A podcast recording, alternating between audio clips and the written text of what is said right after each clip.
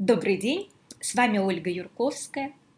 Как вы знаете, с 12 ноября у меня начинается новый курс для психологов, эзотериков, консультантов «Как зарабатывать любимым делом онлайн и приносить людям пользу». И сейчас э, поступают вопросы, которые мы будем рассматривать почти три месяца этого курса.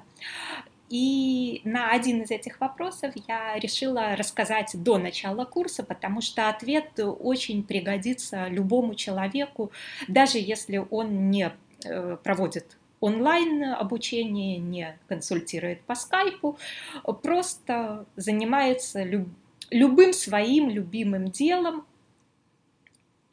и получает э, незаслуженную, необоснованную критику различные претензии и упреки от э, разных людей в социальных сетях, на форумах. И вопрос традиционный, как же на это реагировать? То есть, что вам делать с такими критиканами? Что э, сделать такого со собой, со своей головой, чтобы не задевали вот эти все претензии, оскорбительные вещи, какие-то агрессивные, неадекватные высказывания, потому что чем более вы будете э, успешны и чем лучше у вас будет получаться то, чем вы занимаетесь, тем больше этой грязи на вас будет литься. И у меня есть э, технология, как же перестать обращать внимание на вот эту необоснованную критику, как перестра... перестать расстраиваться из-за людей, которые вас в чем-то обвиняют, пишут вам претензии, пытаются рассказать вам, что вы плохой специалист. Что же э, сделать такого, чтобы вас эта вся хула оставляла равнодушной? Э, технология вообще состоит из трех частей – но по каждому критикующему агрессивному высказыванию нужно делать все три. То есть э, первый вопрос, который вы задаете, а я вообще э, действительно ли хотела, хотел получить от этого успешного признанного профессионала в этом деле, которым я занимаюсь и которое он как-то там оценил, действительно ли был у меня запрос на вот такую обратную связь. Ну, понятно, что, в общем-то, запроса не было, то есть по этому пункту э, практически всю критику можно вычеркивать. Второй вопрос называется «А судьи кто?». То есть наша задача провести такое мини-расследование, э, действительно ли вот эти претензии, негативные слова, агрессивные высказывания и прочие вещи вам написал умный, опытный, успешный профессионал, признанный э, множеством людей, который является счастливым и востребованным специалистом, который счастлив в личной жизни, у которого все хорошо в семье, который зарабатывает много денег, который занимается своим любимым делом, и ему за это очень хорошо платят, и это всем известно и всеми признано. То есть действительно ли это вот прям такой э, успешный и счастливый авторитет? Э, ну, я думаю, вы прекрасно понимаете, что если вы, например, работаете тренером э, или психологом и так далее, то маловероятно, что успешные люди, ну, кого вы там знаете, Гандапас, например, или Петрановская, или Мурашова, или еще кто-то. Вряд ли вот эти успешные люди будут ходить, выискивать э, в свободном доступе какие-то ваши вебинары, э, какие-то ваши статьи и писать вам гадости. Очевидно, что успешный человек, который занимается своим любимым делом и счастлив в своей личной и семейной жизни, он э, ерундой заниматься не будет. Он будет заниматься своими любимыми людьми и своим любимым делом. те, кто ходит и пишет гадости, как правило, это несчастные, невостребованные неудачники, не способные реализоваться в своем деле. Ну, по очевидным причинам. И третий э, пункт, который вы можете обязательно разобрать, а есть ли в этой критике действительно э, здравый смысл и рациональное зерно. И этот третий пункт вам нужно разбирать не как э, по вашему делу, а проводить аналогии с человеком другого пола, с совершенно другой сферой деятельности. То есть вам нужно искать э, те варианты, где абсурдность критики будет совершенно очевидна всем, в том числе и вам. То есть перевести на аналогичный пример – но из другой сферы, потому что психология, эзотерика – это сфера, которую потрогать невозможно.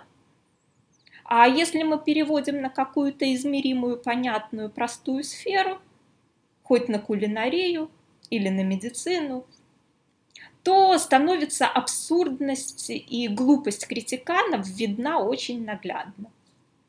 И сейчас я вам на примерах э, последних высказываний и разных отзывов э, объясню, как этот механизм работает. Например, я пишу небольшой пост на Facebook о том, как э, поговорила со своими дочками и предупредила их, что в случае их какого-то определенного поведения возможно вот такое-то негативное последствие.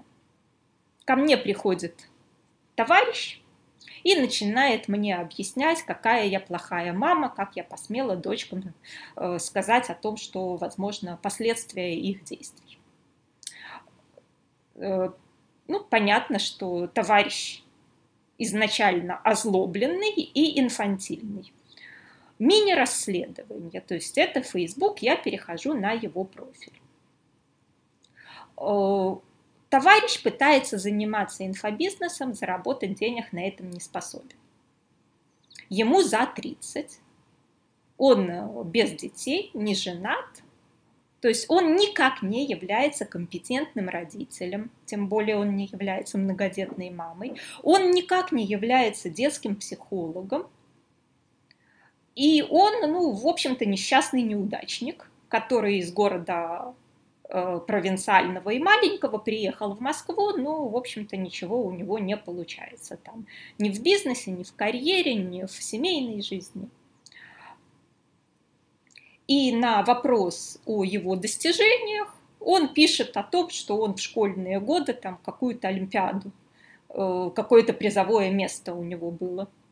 Ну, в общем-то, понятно, что если мужчина, которому за 30 лет – из своих достижений может сказать, я способен заработать себе на еду, а в школьные годы Олимпиаду выиграл, то ну, с диагнозом тут все понятно.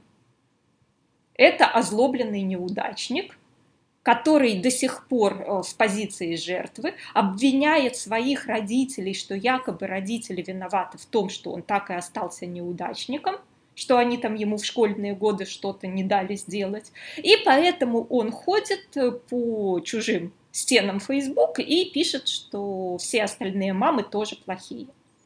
Никакого рационального зерна в его высказываниях нет. Это его способ быть вот этой озлобленной жертвой и неудачником. Ну, можно, конечно, товарищу посочувствовать, можно не сочувствовать, но относиться хоть как-то к его критике у меня уже после такого небольшого исследования о судьях кто уже не получается.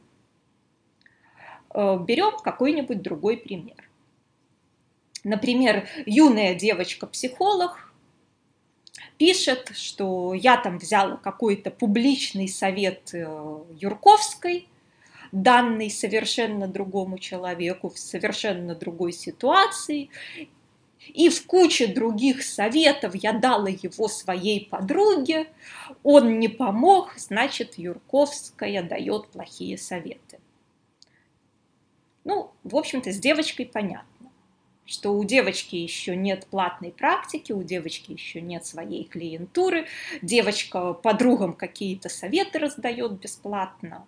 Э, то есть рассматривать ее хоть как хоть сколько-нибудь компетентного специалиста, ну, у меня с моим 25-летним опытом получения денег от психологии никак не получится. Проверяем э, рациональность критики на другом примере. Берем медицину. Представляем, что я выписала схему лечения. Такие-то таблетки принимать в такое-то время по такому-то принципу. Если будет вот такая-то реакция, то принять вот такую таблетку. То есть э, схема лечения на месяц расписана, э, где предполагается, что человек э, не кушает горстями никакие другие лекарства и четко выполняет рекомендацию врача. Схема лечения на месяц. Что делает наша юная девочка? Она, где-то услышав название одного из двух лекарств из схемы лечения, ну там даже не из двух, ну неважно, берет какую-то одну таблетку, берет еще горсть где-то из других схем лечения взятых таблеток, и всю эту груду лекарств дает подруге и говорит, э, мне вот кажется, у тебя такой диагноз, вот выпей эту горсть таблеток, авось поможет, разово выпей причем. Ну, а виновата в этом, естественно, та врач, которая дала нормальную схему лечения на месяц. Что юная э, девочка подруге дала горсть совершенно разных таблеток.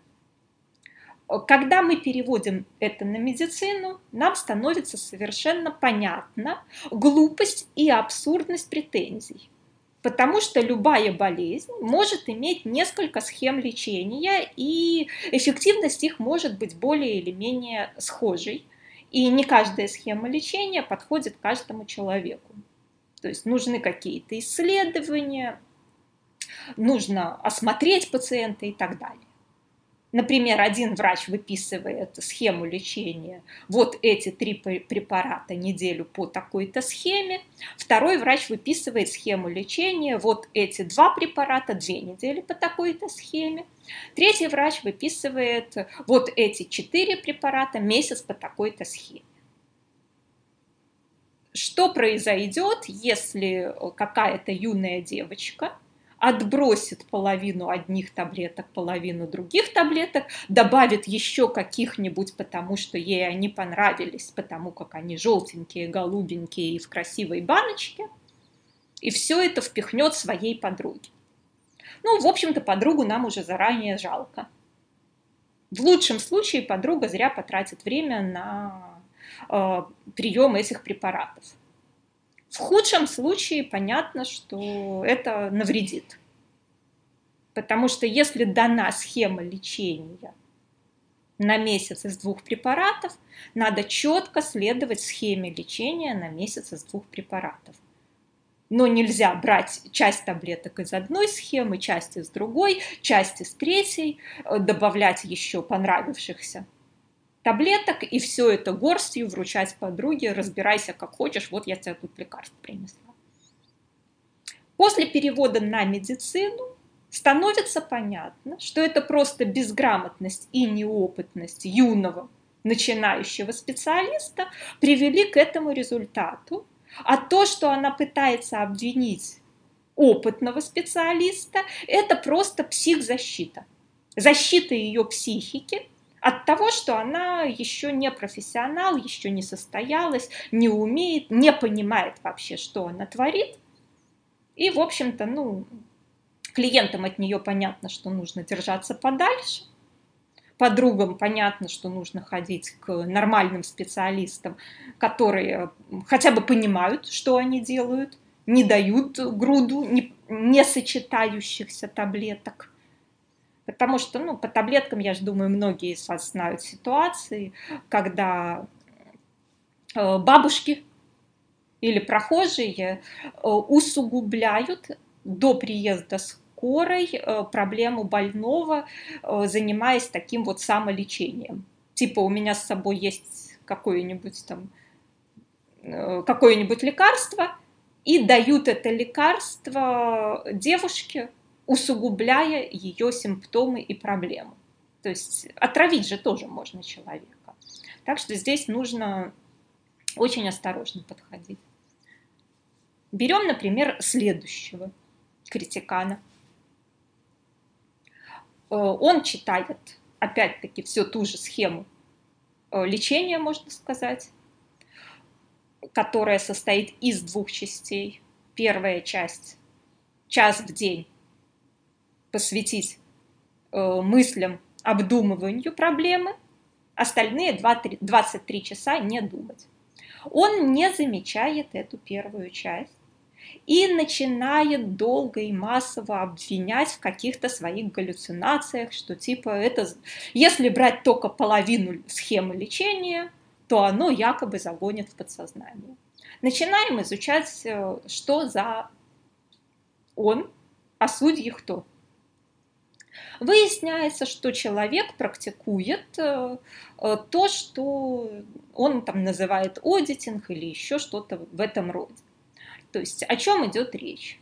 Э, есть запрещенная в ряде стран секта, саентология, то есть в некоторых европейских странах, например, эта секта считается деструктивной, и ее деятельность просто запрещена.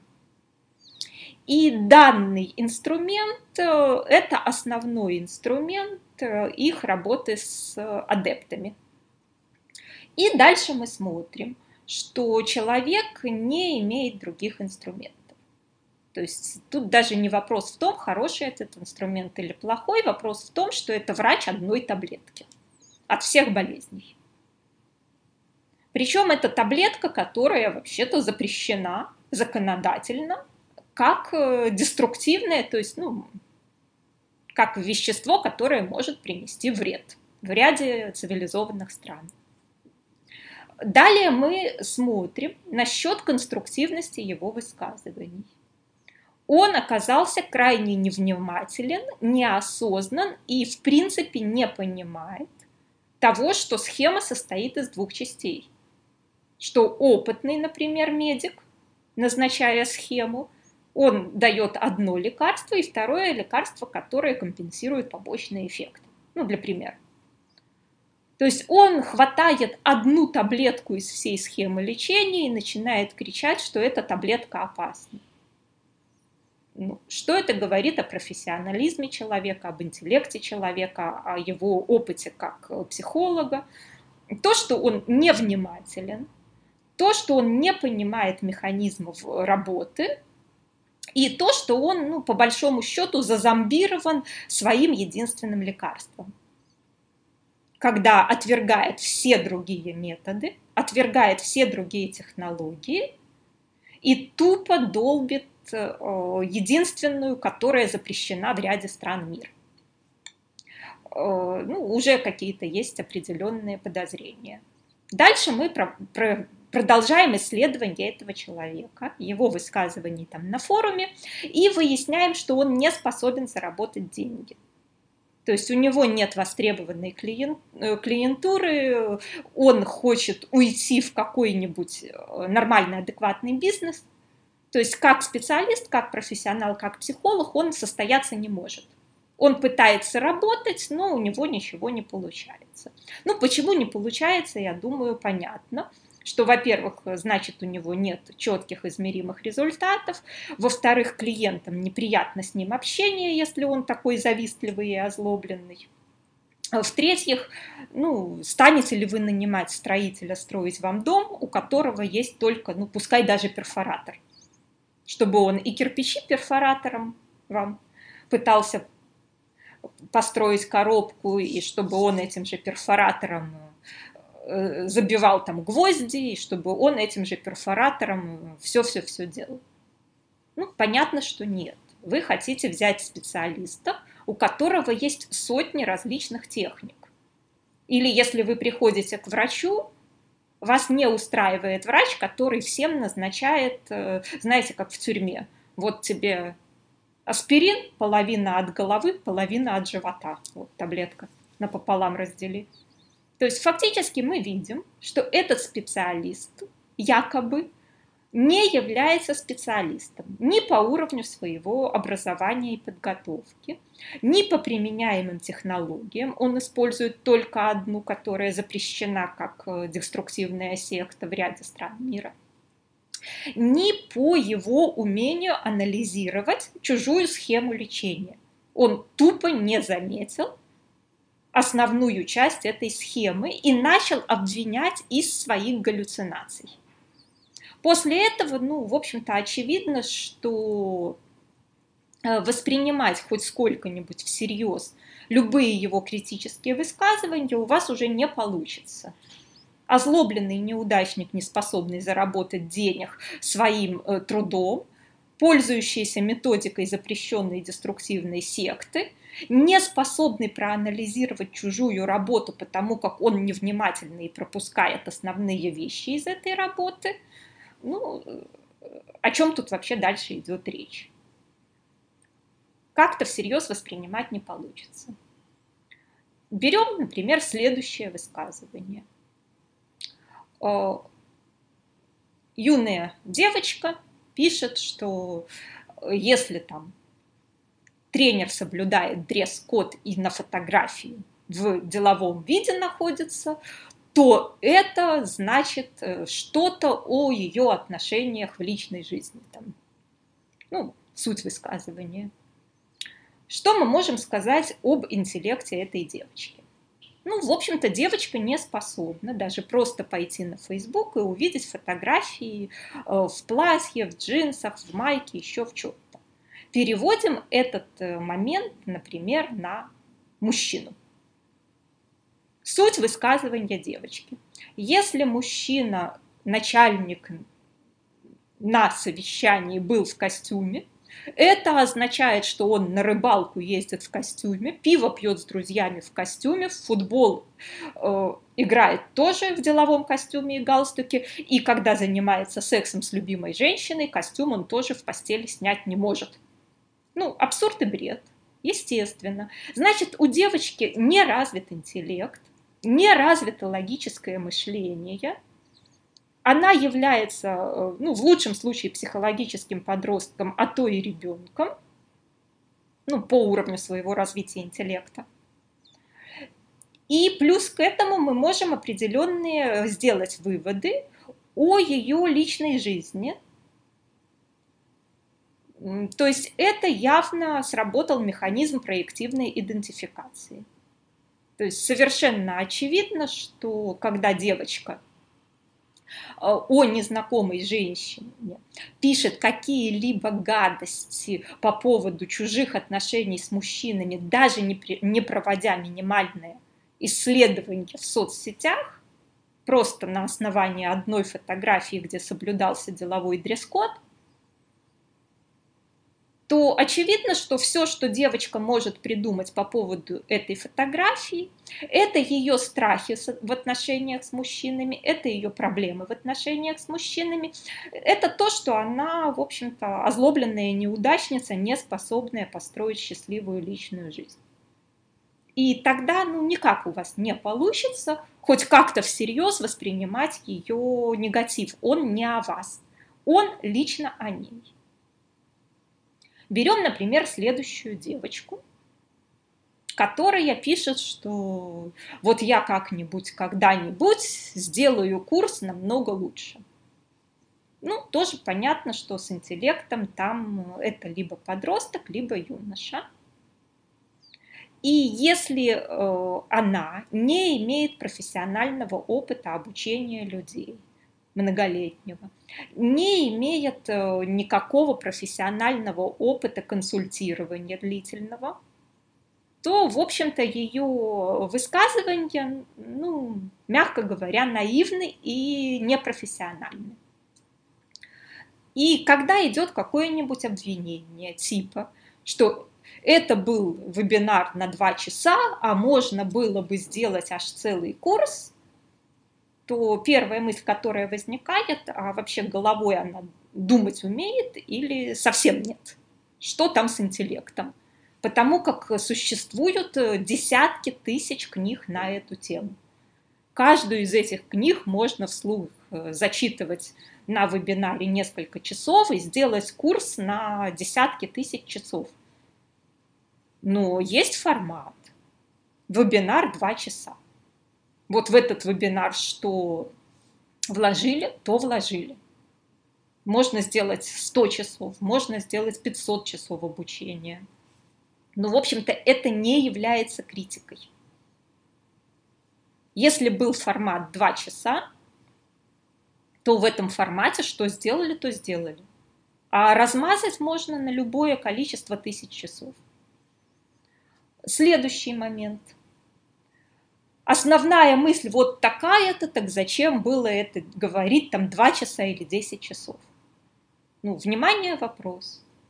Каждый ли из вас знает, что, например, э, бегать там или плавать, или делать по утрам зарядку, или заниматься йогой – это полезно. Каждый знает. Но мало кто делает. И что от того, что мне тренер скажет, э, Оля, делай йогу каждое утро полтора часа, я все осознаю и начну делать йогу каждые полтора часа? Да нет, я утром занята, я сплю что-то я вдруг буду от того, что мне сказали, то, что я и так знаю, делать эту йогу. Не буду. То же самое получается и с э, вот этими критиканами. Они не понимают, что задача тренера совсем не сказать какую-то нужную информацию. Вот, например, у меня приятельница прекрасно знает, что не нужно без запроса бросаться кому-то помогать, кого-то спасать. Ей об этом уже много лет все говорят, и она сама это знает как свою проблему. И что если я проведу вебинар, где ей это просто скажу за минуту, тут же ее проблема решится? Ну нет, конечно. Зато если она пройдет курс с рядом упражнений, где различными метафорами, различными схемами, различными объяснениями будет трансформироваться ее вот эта потребность, то есть шанс, что к концу курса она сумеет э, вести себя не так, как привыкла. Но за минуту, если я озвучу эту основную э, мысль, никаких шансов на это нет. То есть что мы делаем э, вывод о квалификации данной критиканши? Ну, в общем-то, вывод простой. Юная будущая тренерша, которая может быть когда-нибудь перестанет э, галлюцинировать, что она саморазвивается и самообучается, и сделает, наконец-то, э, реальный свой курс, может быть, она как-то сумеет повлиять на своих клиентов, чтобы изменилась их реальная жизнь. Но, скорее всего, никак не сумеет. Ну, просто по той причине, что это у нее первый год будет. Что она не понимает, что люди сами давно все знают и без ее курсов, и без ее высказываний. Никакой новой информации ни для кого нет. Все люди давно прекрасно знают, что лучше быть богатым и здоровым, чем бедным и больным. И что от того, что вы озвучите «иди и становись богатой и здоровой», все побегут э, правильно питаться и богатеть. Да как жили, так и будут жить. То есть здесь э, очевидно, что никакого здравого смысла в ее критиканстве нет. Ну и если вы задаетесь вопросом, а зачем она так, то ответ очевиден. Если она не имеет нормальной востребованной профессии, мало зарабатывает, имеет проблемы в личной жизни, одинокая живет там с ребенком, не может устроиться э, на высокооплачиваемую работу, жалуется на то, что ездит на общественном транспорте и так далее и тому подобное, то единственное место, где она может хоть как-то почувствовать себя значимой, это прийти в интернет и написать гадости о людях более успешных. Понятно, что это у нее иллюзия, что она этим только разрушает свою дальнейшую жизнь, что она этим себя изначально дискредитирует как озлобленную неудачницу, к которой идти учиться просто страшно – потому как она не соблюдает элементарную профессиональную этику, потому как она не понимает механизмов изменения поведения людей, потому как она не понимает, как надо воздействовать на человека, чтобы в реальной жизни он начал жить по-другому, но зато она пришла критиканством заниматься. То есть здесь тоже все понятно. И снова относиться хоть как-то всерьез к неопытному, непрофессионалу, который э, в критиканских высказываниях очень серьезно ошибается и заблуждается, это невозможно. Берем следующий отзыв. Коллега, конкурент э, пишет э, отзыв, послушав на халяву полученные, скажем так, видео, о том, что так как ему не понравилась улыбка и голос тренера, дальше на несколько страниц э, проекции и гадости об этом тренере. То есть про личную жизнь там, и так далее. Внимательно изучаем, что же за он. Ага, пункт первый. Конкурент который э, пытается делать тренинги в этом же направлении, но зарабатывает с них намного меньше денег, и, в общем-то, никому он не известен. Хорошо, берем, например, его тренинг. Название совпадает с названием тренингов намного более известного бизнес-тренера и тренера по ну, у которого я училась, то есть я прекрасно это знаю. Уже первый звоночек. Изучаем содержание. Большая часть тренинга является просто плагиатом с книги этого известного человека. То есть получается, что фактически пришел меня критиковать вор и плагиатор, который торгует э, тем, что он украл у более успешных коллег и при этом он полностью сам неосознан. При этом он полностью сам не понимает, что если ему не понравился чей-то там голос и чья-то улыбка, это вообще не имеет никакого отношения ни к содержанию курса, ни к профессионализму психолога или тренера. То есть это его личные вкусы может, воспитательница в детском садике у него как-то его наказала, там в угол поставила за то, что он описался. И с тех пор ему не нравятся женщины с таким вот голосом и улыбкой. То есть вместо того, чтобы разбираться со своими тараканами, он занят тем, что пишет гадости о более успешных коллегах. Значит, этот тренер инфантилен, неосознан, озлоблен, и учиться у него или проходить у него личную терапию или брать у него консультации просто-напросто опасно для тех людей, которые это сделают. Тут даже вопрос не в том, что он там украл название и часть упражнений э, по ораторским тренингам. Это уже бог с ним. Э, вопрос в том, что он так реагирует на более успешных коллег. Его реакция ничего не говорит о качестве курса, который он слушал. Его реакция ничего не говорит о профессионализме вас как тренера или психолога.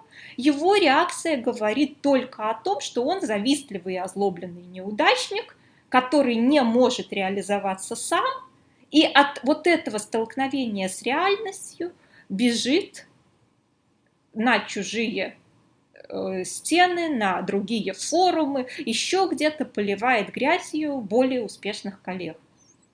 Потому что вряд ли вы сумеете представить Гандапаса, который будет ходить и писать э, отзывы на где-то там скачанные чужие видео о том, что ему не понравилась улыбка или голос. Ну, бред, конечно.